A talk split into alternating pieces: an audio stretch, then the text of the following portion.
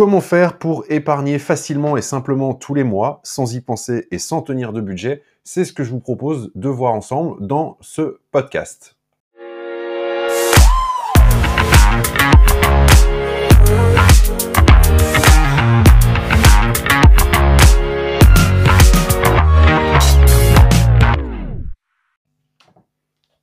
Bonjour, je vous souhaite la bienvenue dans ce nouvel épisode. Si vous ne me connaissez pas encore, je m'appelle Julien Loboda. Je suis investisseur depuis 2012 et sur ce podcast, eh bien, je vous aide à créer votre liberté avec l'investissement immobilier. Et donc, dans le podcast d'aujourd'hui, comme je vous le disais en introduction, eh bien, je vais vous expliquer ma méthode qui est vraiment très simple hein, pour euh, épargner et investir tous les mois sans y penser et sans avoir à tenir un budget. Alors, avant toute chose, pour savoir comment on fait pour euh, épargner sans y penser, il est à mon sens très important de comprendre quel est l'état d'esprit des personnes qui épargnent et investissent et qui du coup s'enrichissent de plus en plus chaque mois. La raison est extrêmement simple, ces personnes privilégient l'épargne et l'investissement à la dépense, ce qui signifie tout simplement qu'épargner est la première chose qu'elles font quand elles reçoivent de l'argent. C'est aussi simple que ça. Le problème, c'est que la plupart des personnes font exactement l'inverse, c'est-à-dire que dès que l'argent arrive sur leur compte en banque, elles dépensent et se disent qu'elles épargneront ce qu'il restera à la fin du mois. Et généralement, il ne reste rien à la fin du mois, car on a tendance à dépenser tout ce qu'il y a sur, euh, en fait, sur notre compte en banque, hein, tout simplement. Tant qu'il y a de l'argent sur les comptes, c'est humain, on a tendance à le dépenser. C'est pour ça qu'il est vraiment était important de faire ce, petit point et qu'il est euh, nécessaire d'inverser le processus et en fait d'épargner tant qu'il y a de l'argent sur le compte, c'est-à-dire qu'il va falloir épargner au tout début quand l'argent arrive sur votre compte en banque. Et le secret que moi j'ai mis en place pour y arriver et qui fonctionne, je trouve, extrêmement bien, eh bien, c'est de penser l'épargne comme si c'était une dépense. C'est-à-dire que épargner, c'est la première dépense que vous faites lorsque vous recevez votre salaire. C'est aussi simple que ça. Alors, il y a euh, un, ratio qui est très connu de tous les ouvrages et de toutes les personnes qui parlent de, finances personnelles, hein, de gestion des finances personnelles, ce ratio minimum, c'est de mettre 10% de vos revenus de côté. Alors, je vous disais, c'est une règle hyper connue. Ça a été euh, popularisé notamment par un ouvrage qui s'appelle L'homme le plus riche de Babylone, que je vous recommande de lire. Hein. c'est un des, piliers des finances personnelles. Et ça a été euh, également popularisé par Robert Kiyosaki, notamment dans son ouvrage Père riche, Père pauvre. Alors, le problème de ça, que, souvent les gens euh, ressentent, c'est que bah, j'ai souvent une objection de personnes qui me disent qu'elles euh, ont déjà du mal à joindre les deux bouts. Et euh, c'est certainement très vrai, parce que le souci, c'est que l'être humain cale son niveau de vie en fait sur son niveau de revenu. Et donc, plus vous avez des augmentations de revenus tout au long de votre vie, et eh bien plus vous allez monter en gamme dans votre niveau de vie. C'est-à-dire qu'à chaque augmentation de salaire, et eh bien, vous allez augmenter également vos dépenses. Par exemple, parce que vous allez vous dire, bah tiens, maintenant que j'ai que j'ai eu une augmentation peut-être de 100 ou 200 euros, eh bien, je peux me permettre de, d'emménager dans un appartement un peu plus grand, ou je peux me permettre de changer de voiture et d'en prendre une plus récente ou plus grosse, plus chère. Je peux me permettre de partir plus loin en vacances ou sur des destinations qui sont plus, plus chères également. vous voyez, en fait, vous allez très vite recaler euh, votre niveau de dépense sur votre niveau de revenu et vous allez donc revenir à un niveau où vous n'allez pas pouvoir épargner davantage qu'avant d'avoir subi une augmentation. Et donc, c'est pour ça que c'est beaucoup plus facile de mettre cette habitude en place quand on démarre dans la vie active que quand on a 50 ans, parce que quand on démarre, c'est là que les revenus sont les plus faibles. Euh, et comme on n'a pas encore été habitué à gagner de l'argent euh, réellement ou à, gagner un salaire euh, normal en fin de compte, eh bien, on n'a pas de, de, référentiel. Donc c'est là que c'est très facile de mettre des bonnes habitudes de dépenses en place. À l'inverse, quand on a 50 ans et que ça fait 30 ans qu'on travaille, euh, bah, c'est très difficile de, se dire bon, je vais amputer sur mon niveau de vie ou en tout cas amputer une partie de mes dépenses mensuelles de telle sorte à me dégager de l'épargne. Alors, on va maintenant parler du secret, enfin de la méthode que j'utilise et qui est très puissante pour épargner sans y penser. Ce secret consiste à automatiser vos finances. Donc automatiser vos finances, ça veut dire qu'en fait, vous allez mettre en place un système qui tous les mois, euh, de façon automatique et sans y penser, va euh, prélever de l'argent sur votre compte en banque pour le transférer sur un compte d'épargne ou un compte d'investissement. Et donc pour ça, il va falloir euh, faire un petit travail en amont. Alors c'est un petit peu chiant de le faire au démarrage, je vous l'accorde volontiers, mais vous allez voir que c'est quelque chose qui est quand même euh, très, euh, très puissant, parce que vous allez faire le boulot une fois, et après ça va payer tous les mois à vie. La première étape, c'est de faire le point sur toutes vos dépenses mensuelles, et vous allez les regrouper en trois grandes catégories. La première, c'est ce que j'appelle les dépenses obligatoires, qui sont légèrement variables et qui ne sont pas euh, soumises à euh, un prélèvement automatique. Typiquement, ça va être les courses, vos courses d'alimentation, les courses du quotidien, ça va être votre budget transport, que ce soit les transports en commun, que ce soit l'essence, etc. Toutes les dépenses que vous sortez obligatoirement tous les mois, mais qui, qui ne sont pas automatiques et qui varient un petit peu d'un mois à l'autre. Deuxième grande catégorie, là pour le coup ça va être tout ce qui est prélèvement automatique, tout ce qui est récurrent. Donc ça va être votre loyer ou le crédit si vous êtes euh, propriétaire de votre résidence principale, ça va être vos factures d'énergie, hein, gaz, électricité, euh, etc. Factures d'internet, factures de téléphone. Ça ce sont des choses qui sont prélevées automatiquement tous les mois et la somme est la même. Et puis enfin il y a une troisième grande catégorie, ce sont les dépenses plaisir. Donc c'est-à-dire euh, le shopping, le cinéma, euh, les restaurants, les bars, les sorties, etc., euh, les, vacances, les week-ends, enfin voilà, tout ce qui est vraiment dépenses plaisir, dépenses facultatives, ça, va représenter la troisième catégorie.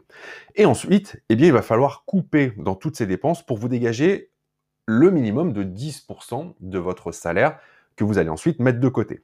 Alors, moi, j'ai une astuce pour ça. Le plus simple à faire quand vous démarrez, c'est de commencer par euh, regarder du côté de tout ce qui est abonnement.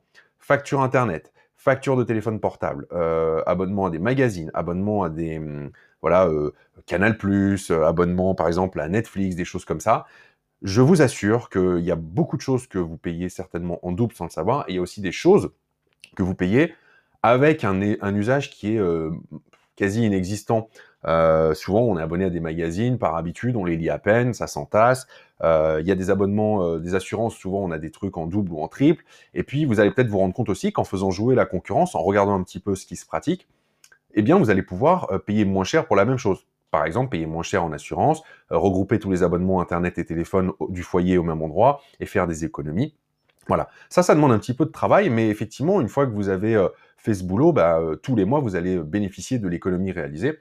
Donc c'est quand même ce qui est le plus efficient à mon sens. Et après, si vous n'êtes pas encore au 10%, eh bien, il va peut-être falloir couper aussi euh, de temps en temps sur les dépenses shopping, les dépenses loisirs. Alors c'est pas forcément marrant, mais il faut faire quelques sacrifices à un moment donné. Euh, mais vous allez voir que bah, peut-être qu'au lieu de, je sais pas moi, d'aller au restaurant une fois par semaine, bah, peut-être que vous pouvez vous faire un meilleur resto, mais une fois tous les 15 jours ou une fois par mois. donc l'expérience sera plus intéressante. Euh, vous irez moins souvent, mais ça sera une meilleure expérience, un meilleur souvenir, et, euh, en plus, vous arriverez à dégager de l'épargne. Voilà. Ça, c'est vraiment propre à chaque personne. Hein. Je donne des exemples comme ça à la volée. Peut-être que vous n'allez pas du tout vous sentir concerné par l'exemple des restaurants, mais c'est pour vous expliquer un petit peu l'état d'esprit à adopter. Ensuite, la deuxième étape, eh c'est d'ouvrir trois comptes euh, chèques et un compte d'épargne. Donc, logiquement, un compte chèque, vous en avez déjà un, mais au moins d'en ouvrir deux supplémentaires et un compte d'épargne.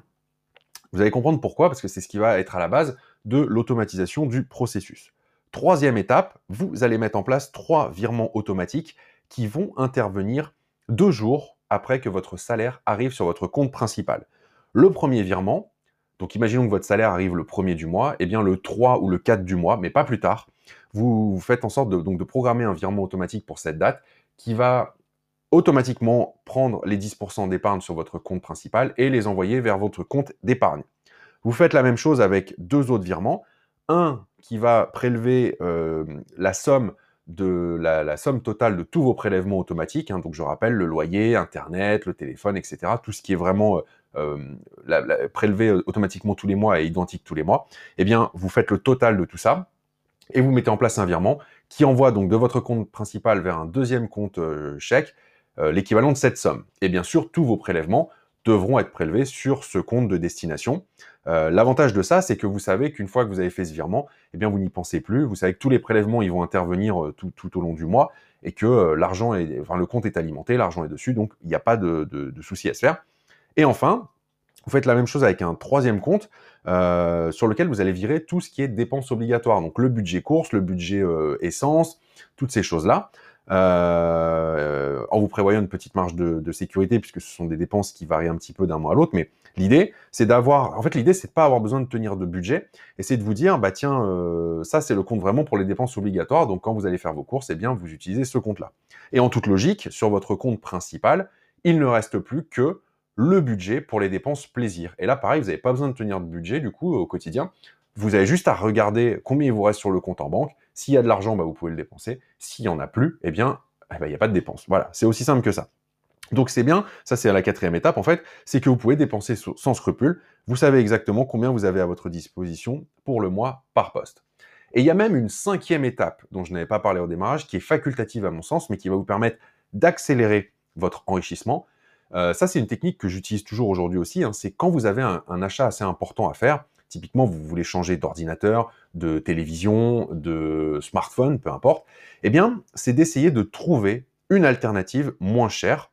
Alors, je vous dis pas forcément de baisser en gamme, mais c'est de voir si vous pouvez pas vous procurer euh, le même produit ou quasiment le même pour moins cher. Je prends un cas que tout le monde connaît, vous voulez changer de smartphone. Euh, bon, je ne sais pas si vous êtes euh, iPhone, Apple ou Samsung, mais dans les deux cas, on va dire que ça vaut 1000 euros en neuf en moyenne. Eh bien, si vous arrivez à trouver le même modèle en reconditionné ou bien le modèle juste de l'année d'avant qui euh, qui va pas changer grand-chose, mais qui du coup va tout de suite chuter en prix dès qu'un nouveau modèle sort, eh ben, vous pouvez peut-être économiser 200, 250 euros. Bon, bah, si c'est 250 euros, vu que vous aviez prévu de mettre 1000 euros, si vous économisez 250 euros, euh, alors, vous les envoyez sur votre compte épargne et vous avez accéléré comme ça votre enrichissement. Ne faites pas l'erreur de vous dire, tiens, comme j'ai économisé 250 euros, je vais les dépenser dans autre chose parce que là, vous, vous cassez complètement l'intérêt de cette petite technique additionnelle. Voilà ce que je voulais partager avec vous dans ce podcast. Petite précision pour terminer.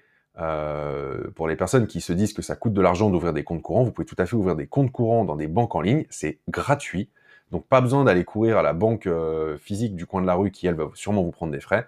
Et en plus, ça sera beaucoup plus facile de mettre en place ces virements automatiques, euh, puisque les banques en ligne ou les néobanques euh, eh bien, ont l'habitude de ce genre de choses. Voilà ce que je voulais partager avec vous dans l'épisode d'aujourd'hui.